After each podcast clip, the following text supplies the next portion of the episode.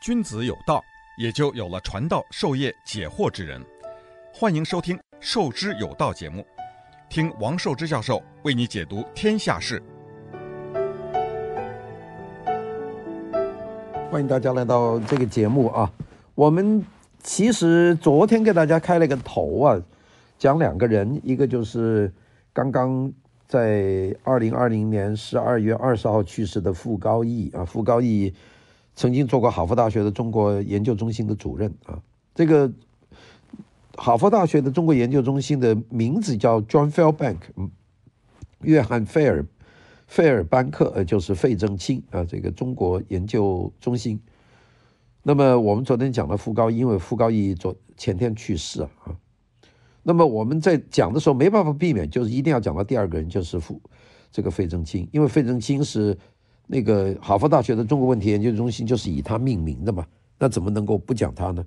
所以呢，就昨天呢就讲完傅高义呢，就跟大家讲了一段费正清啊。其实原来没有准备讲费正清，我原来昨天是因为讲到傅高义的后面，我觉得还有点时间，就顺便就把费正清就讲出来了。后来发觉讲起来呢。呃，大家会产生很多兴趣，那么所以呢，我今天呢就继续跟大家讲费正清。那讲费正清，呃，这个有一个事情呢就必须要讲的，就是美国的中国通。这个美国呢，中国通呢是叫叫 Old China Hand，这个这个这个讲法叫 China Hand。这个这个中国通呢，事实上是对中国问题非常了解的，就是都对中国的政治制度、传统文化、历史。生活形态等等这些事情，他能够讲得清楚，分析得到的非中国人士都可以叫中国通。这个这个中国通呢，呃，有有几位啊？他们都起了中文名字。第一个就是这个 John Fairbank，就是费正清，还有一个叫澳大利亚的陆克文呢，啊，这个也是中国通，讲一口漂亮的普通话。陆克文的普通话讲的就比费正清要讲的好了。英国的金文泰啊，这是一个中国通。英国的这个维信，这些都是外国人起了中国名字的，还有好几个了啊。日本原来的土肥原贤二也是一个中国通。这些人，当然我不能说这些人是中国通，这个是我们在外面说的一个讲法。但是呢，还有另外一个讲法，就是那个在四十年代开始认为这个国民党腐败透顶，一定是会被打败。呃，共产党一定会胜利，预言了这些事情，并且支持了后来的美国对华的这个建立外交的政策的这一批人，这个也叫做中国通。那主要是指这个抗战后期和这个这个解放战争期间去在美国跟大家讲这个国民党这个腐败透顶，已经绝无希望，是中国这个的力量在什么地方？是这一批人。那其中一个就是 John Fairbank 这个费正清，所以费正清呢。呃，后来被很多人说是左倾，我觉得他就是一个学者啊，就是一个学者。那昨天我们讲到的仅仅是一个部分，我们今天呢就继续给大家讲讲费正清。费正清，我讲到了一九三一年啊，他因为在呃一九二九年得到罗德奖学金嘛，罗德奖学金是一个英国的一个非常高级的奖学金啊，就是专门资助各个国家最优秀的本科的精英学生。啊，可以到牛津大大学来求学，那读高学位。那么我们知道，费正清第一个是在威斯康星大学的麦迪逊分校，就是 Wisconsin University Madison，在这个地方他毕业的啊，学士。然后呢，又到哈佛大学呃准备读研究生，结果在哈佛大学的时候，他考取了罗德奖学金，这个品学兼优。那么就到牛津大学求学，他研究就是十九世纪的中英关系。昨天我跟大家就讲了一段。那么费正清为了撰写他的论文，因为写中英关系嘛，那中英关系有大量的这个清朝的档案，十九世纪的要看呢。那你中文不好，你怎么办呢？要不会讲中文，你怎么做研究呢？所以 John Fairbank 就费正清呢，一九三一年呢，就到了这个中国实地的进行的调查。他那个调查我看的是很靠谱，他主要是调查英国海关所存的这个档案。大家知道，当时英国在香港的这个几个洋洋行啊，叫怡和洋行啊，这个汇丰洋洋行啊，这个里面保存了大量的十九世纪的当时英国的中国海关的这个档案。大家说你这个话讲很难懂啊，怎么英国的中国的？大家知道这个鸦片战争以后，中国被迫开开开锁国之门，五口通商。那么清朝政府当时就把海关的管理权就交给了英国，就英国人管。英国人管东西呢，他这个 bookkeeping 啊，就是这个簿记啊，做得非常的精细，就每样东西都清清楚楚。所以呢，你要从英国的档案下手去研究中国十九世纪时候的这个对外贸易呢，那就比看这个清朝政府自己做的档案，它就准确很多啊。这个是可以想象，因为清朝你看那官样文章啊，叫呃呃这个今年什么东东西卖了多少担，大洋多少，这个数虚。但英国人呢，就是一板一眼的记在那里，所以呢，John Fairbank 这个入手啊非常狠，他就在香港看到了档案，但是呢，在香港做完以后又又取到取天津，从天津到北平，那到了那大家说北平原来怎么叫北平呢？这个北平呢是这个北伐战争以后，这个二八年呢那个国民政府从把首都从北京搬到南京，那北京就不能叫京，不能有两个京，所以呢。这个政府搬到南京以后，就北京就叫北平，那就是从一九二八年一直叫到一九四五年啊，一九四五年到四六年，政府从临时首都从重庆搬回南京，那个哦那时候还叫北平，那么叫的解放了，那就四九年南京政府被打败了，那么政府又搬回北京，四九年就重新叫北京，那就是这样到现在啊，那就是。所以其中有一段就是二八年到四九年这一段呢，叫北平。好了，他呢就从天津到了这个北京啊，到北平。那到到北平以后呢，他就要补习中文。到补习中文地方叫做华北协和华语学校。这个凡是跟协和这两个字有关，就是私立的，就是协和医院也是私立的，教会的力量。那么在这里呢，教授中文，请的人可都是大人物去教书，主要是教这些洋人呢，要学中国的东西啊，就学习中文。当然，这个华语学校里面还教很多其他的东西了，其中中文是很重要的。那个 John Fairbank 呢，在这个班上呢，他这个老师就更好了。这个老师大名人呢，这个是蒋廷拔，蒋廷拔，我们现在人恐怕不太熟悉，但蒋廷拔可是个重要的人物。蒋廷拔是做过清华大学历史系的主任兼教授，从一九二七年当到一九三五年啊的这个非常长时间是清华大学历史系的主任。大家说清华大学是个理工科大学，怎么会跑出个历史系呢？大家记得清华大学在一九四九年以前，那基本上就是一个呃跟北大一样是文理双科的学校，国立的啊。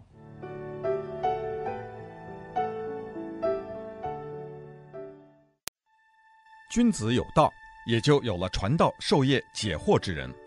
欢迎收听《授之有道》节目，听王寿之教授为你解读天下事。到后来，这个一九四九年以后呢，这个学习苏联的这个改革，那就把清华大学的文科呢就都并到了北京大学，那清华大学就变成一家纯粹的理工大学。那么，到了文化革命结束以后，呃，清华大学又增加一些文科，但是清华大学的文科呢，那就跟北京大学就差远了，那就差远了。原来清华大学很厉害的，历史学、哲学都非常厉害啊。那么这个清华大学一九二七年到一九三五年的历史系的主任就叫蒋廷拔，这个蒋廷拔呢，就当了这个。费正清的中文老师，所以蒋廷拔呢教书好。蒋廷拔本身就是这个哥伦比亚大学历史学的博士啊，英文讲得漂亮，在美国很多年了。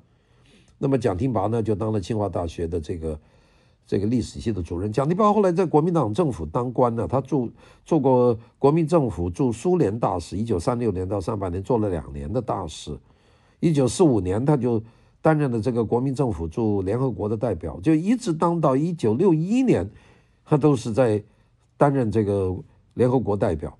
后来在一九六一年到一九六五年呢，这个蒋廷拔呢又任命为这个台湾政府的驻美国的大使。这个这个人深得很，这个蒋廷拔，这这个人呢就是费正清的中文老师。那么蒋廷拔觉得这个年轻人非常厉害，英文又好，并且呢又懂经济历史，又懂美国历史，又懂中国的历史，并且能够讲一点中文。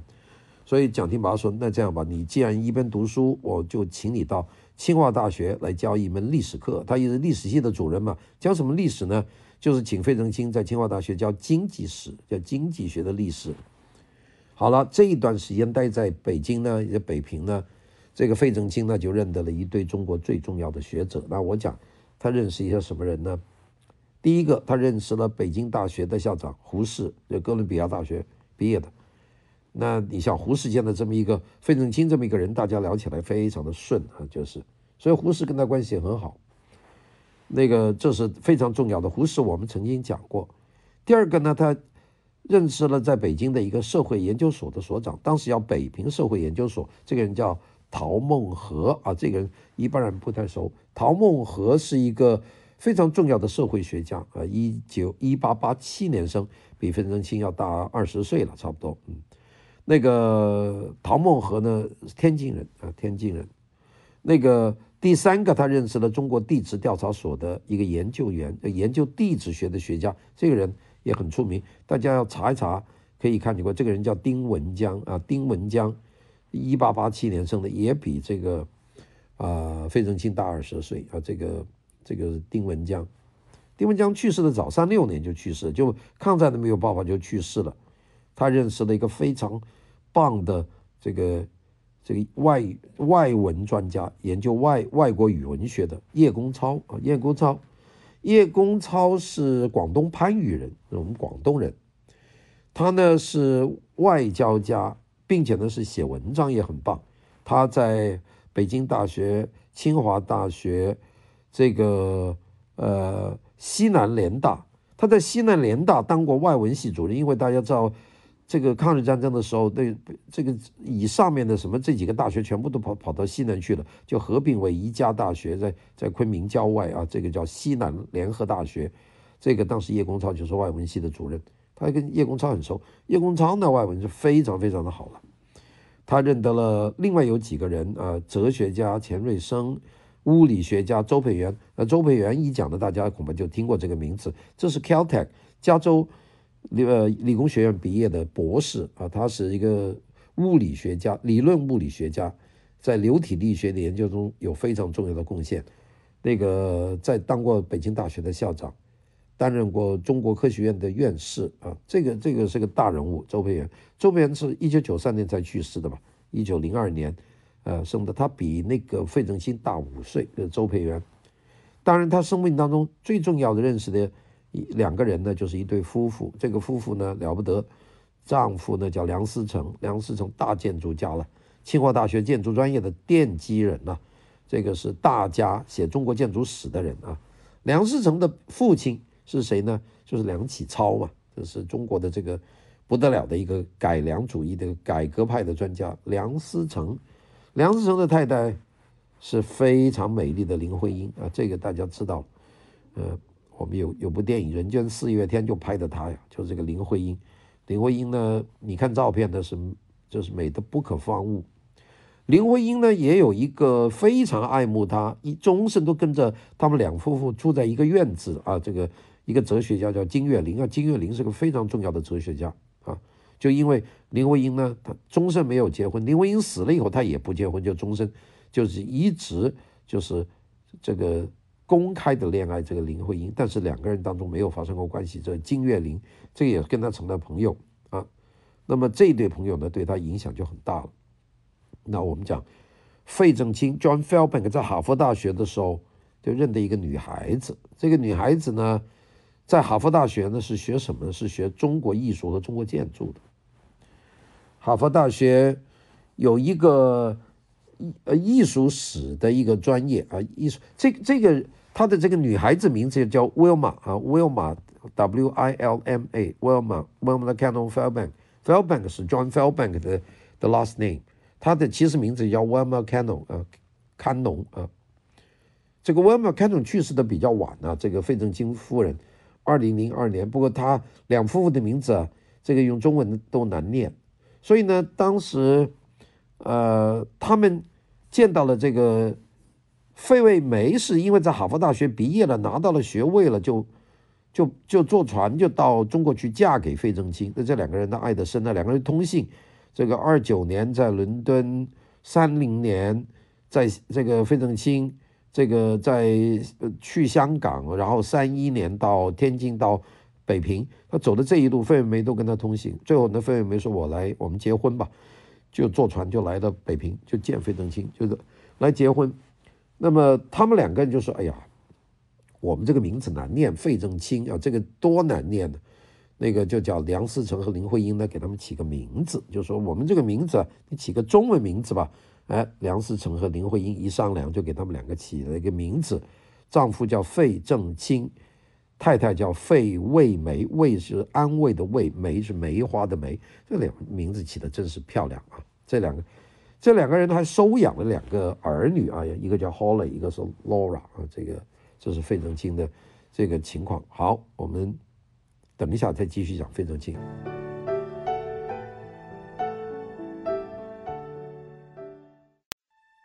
君子有道，也就有了传道授业解惑之人。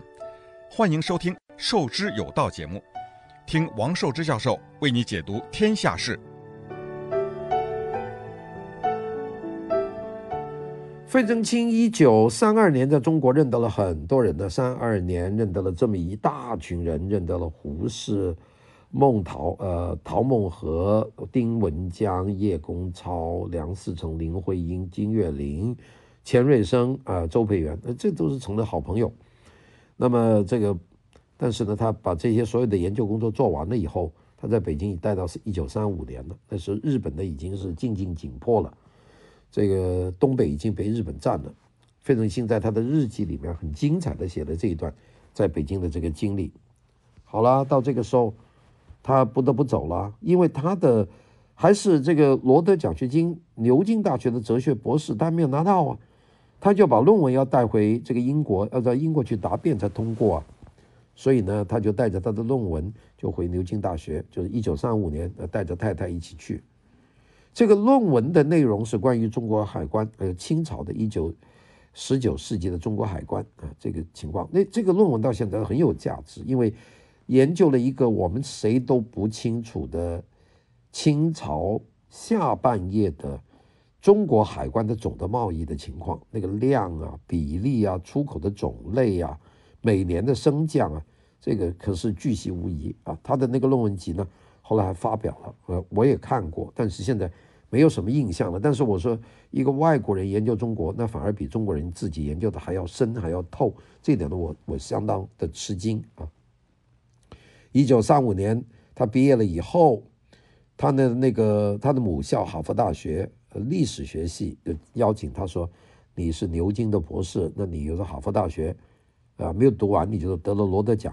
那么你在哈佛大学得了罗德奖。”那个在牛津大学结束你的博士学位，但是你还是哈佛的人呐，你不如就回哈佛大学这个历史系教书吧，并且你中文这么好，所以呢，他就回到哈佛大学的历史学系就担任教授。这个他就是三六年，三六年他在历史学系教一些跟中国有关的这些课程。哈佛大学当时没有还没有这个远东研究的这个项目。也没有这个基金，那基本上就靠几个老师开课。那么其中费正清呢是最早在哈佛大学开这个课的一个人。那个时候呢，另外还有一个在哈佛大学开课的一个非常重要的一个历史学家，是研究日本的。这个人很很出名啊，叫 Edwin Reischl 赖肖尔啊。这个赖肖尔，那个他做了很多很多的这个非常重要的这个研究。这个赖肖尔。那个赖肖尔呢，是在哈佛大学教日本的日本历史。赖肖尔后来担任过美国驻日本的大使啊。这个费正清是当过这个美国第二次战争的时候的对针对这个远东的情报局的分析员，这他们都是给政府做过事的。这这两个人，那么费正清呢，那当时呢，在一九三九年，呃，那个时候战争已经很紧张了，日本就侵华了，七七卢沟桥事变发生了。三八年，日本已经是把攻，南京大屠杀呀，武汉沦陷了。到三九年，那都已经是好像日本就要占领中国一样。那个时候，哈佛大学呢就跟他们两位说：“说你们一起开始一个东亚文明的课程吧，因为美国有很多学生想了解为什么这个东亚的国家日本去打中国啊，这件事情事实上对美国人说是很遥远的地方。那到现在为止，可能因为通信发达，美国人对中国对日本的了解就进了一步，但那个时候是个很遥远的，所以他们呢就开了。”一门课叫东亚文明啊，这个课，这个课有几个系列，其中大一下是讲日本，呃，费正清讲中国，就基本上就这样开。好了，到了一九四一年，这个战争已经非常密切了，那么所以呢，就就要求呢，这个费正清呢，你现在为要为国家做事了，那把他调到这个华盛顿。就在美国情报协调局啊，这个情报协调局做什么工作呢？做这个分析。那比方说，收到了很多这个中文的报纸啊，中文的电报的译，这个这个这个文字啊，那么打印出来，那就要求这个费正清帮忙做这个分析，就是看看怎么样。那那这个费正清是做得非常漂亮。到一九四一年的年底，这个珍珠的港事件发生了。那么，所以这个美国情报协调局呢，在一九四二年的六月份就分裂成两个部门，一个呢就是对外公布新闻的，叫美国战时新闻局，就是美国打仗的时候对外公布的新闻，就通过这个新闻局是只负责新闻。那另外一个就是美国战略情报局，那这个呢就是搞情报的。那么费正清呢，就华盛顿呢就帮这两个部门呢就做很多这个文件的处理的工作，他得心应手啊。好了，美国情报协调局的局长叫谁呢？叫 Captain Donovan 啊，Donovan 上校。这个 Donovan 上校呢，就是需要一个人呢，在这个抗战期间是很懂中国的，在中国还有人脉的，就作为美国的首席代表，就去重庆。大家知道，一九四二年重庆已经是一个孤岛了，因为半个中国都给日本人占了。现在已经是打整个湖南呐、已经到了广西的边缘，整个广东啊，都都差不多给日本人占了。那就不用说整个这个华北啊、华华东啊，这个都都完全占领了。所以重庆呢，躲在内地，就是变成一个孤岛。这个时候呢，美国呢还需要有一个有一个代表，这个代表起码是美国情报协调局的代表啊，都不是大使，是这个代表。所以呢，这个 Captain Donovan 呢就任命费正清作为。美国情报协调局就驻华的首席代表，那么叫他就去。哎呀，这一下去不容易了。当然，美国政府是有办法把他弄到重庆去，但是你想，当时从美国到重庆怎么走啊？我我看了一下他的回忆录，他那个路线，他最早是坐 Pan Am，那就是泛美航空公司的飞机。那从美国怎么飞呢？先到迈阿密啊，从华盛顿到迈阿密，这国内没问题了。从迈阿密呢？就要飞到 Puerto Rico，那飞到加勒比海去了。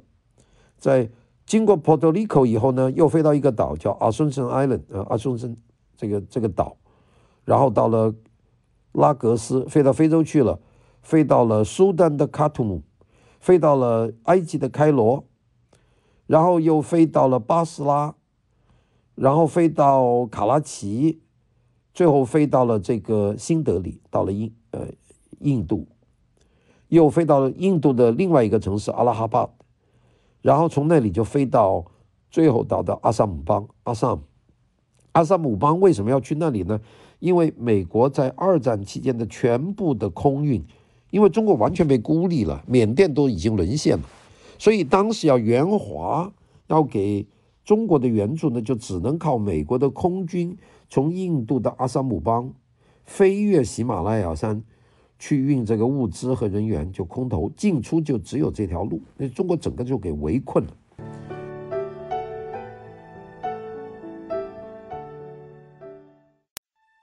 君子有道，也就有了传道授业解惑之人。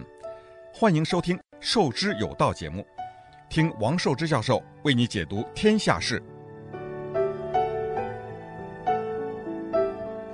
所以呢，他最后来到阿萨姆邦，就是从阿萨姆邦呢就坐飞机，最后就到了昆明。那这条路走了多长时间呢？一九四二年的八月二十一号从迈阿密起飞，一九四二年的九月二十五号他到达了重庆，也是飞到重庆。这一共呢，路上走了整整一个月，整整一个月，三十三天吧，在路上。那么这个到重庆呢，他就做他的工作了。这个工作主要是分析这个战争时期的一些情报啊，这个。那在这个时候，其实费正清已经产生了一种很强烈的感觉，觉得这个国民党政府是腐败到到骨子里了，没有办法撑下去了。因为他懂啊，他并且认得很多人呢，所以这个时候他有很多的情报都告诉这个美国政府说，这个蒋介石这个政府啊靠不住，他就讲。所以后来到麦卡锡时期，到五十年代。这个美国的反共高潮起来的时候，这个 John Fairbank 这费正清呢是被这个美国的这个极为右端的反共的这个参议员这个麦卡锡指责的这个 John 说，中美国的国务院有三个人的 first name 就是他的名字叫做 John 啊，那个再加一个没有在国务院的 John 就是 John Fairbank 就是四个是。这个有罪的人，因为把把中国输给共产党了，大概就是他是出其中的一个。他为什么会这个时候有这种倾向？他其实当时，我估计他对共产党的认识并不多，但是他肯定对国民党的认识很深啊。他对国民党这个腐败啊，他认识的非常深，所以他在这个时候呢，有很多的这个问题。那么他后来还担任过美国新闻处的驻华的主任啊，四四五年吧。所以他在中国又待了很长一段时间，他的回忆录啊里面对他这些经历啊有非常有趣的这些描述，大家可以看看。一九四六年，他他就不想干了，他就回到了哈佛大学。那到哈佛大学，哈佛大学呢，一九五五年，他呢就联系美国的各个基金会，就是想成立一个亚洲问题研究中心啊，就是 John Fairbank。费正清去研究，结果呢，得到美国的非常大的基金会福特基金会会啊，这个 Ford Foundation 就支持他成立东亚问题研究中心。这就是为什么现在哈佛大学有中国问题研究中心，它的前身就是福特基金会的主持所成立的哈佛大学东亚问题研究中心，就这么开始。这个呃，费正清啊，John Fairbank 的能力非常强，他。联系美国的其他的基金会，继续支持这个研究中心，因为研究是要投钱进去的。后来又得到了洛克菲勒基金会，还有卡内基卡内基啊，卡内基基金会都资助。那么这个美国的这个研究东亚，特别是研究中国的这个中心呢，在哈佛大学呢，就变成最重要的一个亚洲研究的一个中心了。那个哈佛大学还有日本研究中心，现在也有韩国研究中心啊，它有好几个研究中心。那么其中呢，以这个，呃，中国问题研究中心，就是费正清的东亚研究中心呢，这是最为重要的一个中心。我想呢，也是最实用的一个中心啊，因为中美都变成了非常重要的这个国家。好，那个费正清的整个的这个研究呢，其实他很多的了。他呢有一个重要的贡献，就是参加的 Cambridge，呃，呃，这个中国史。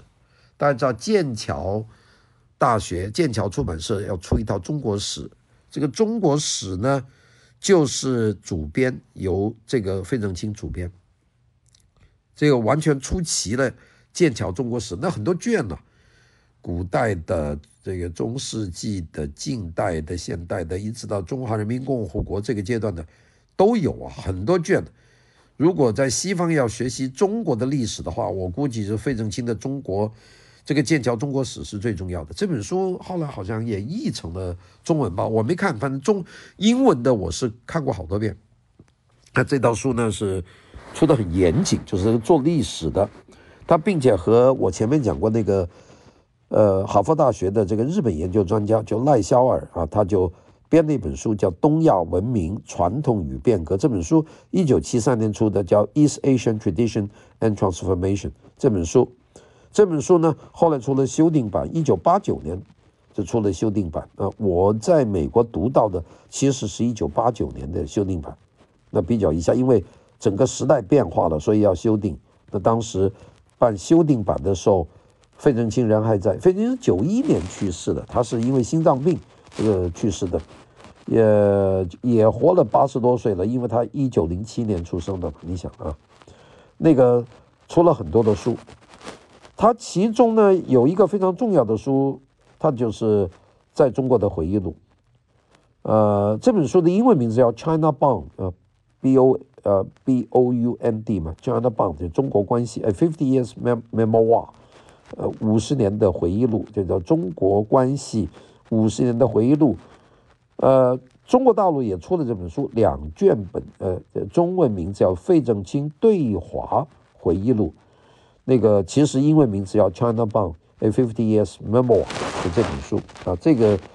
呃，这个书，一九九一年，他有一本新书，交给哈佛大学邀请写的，这个叫做《费正清论中国史》，中国新史。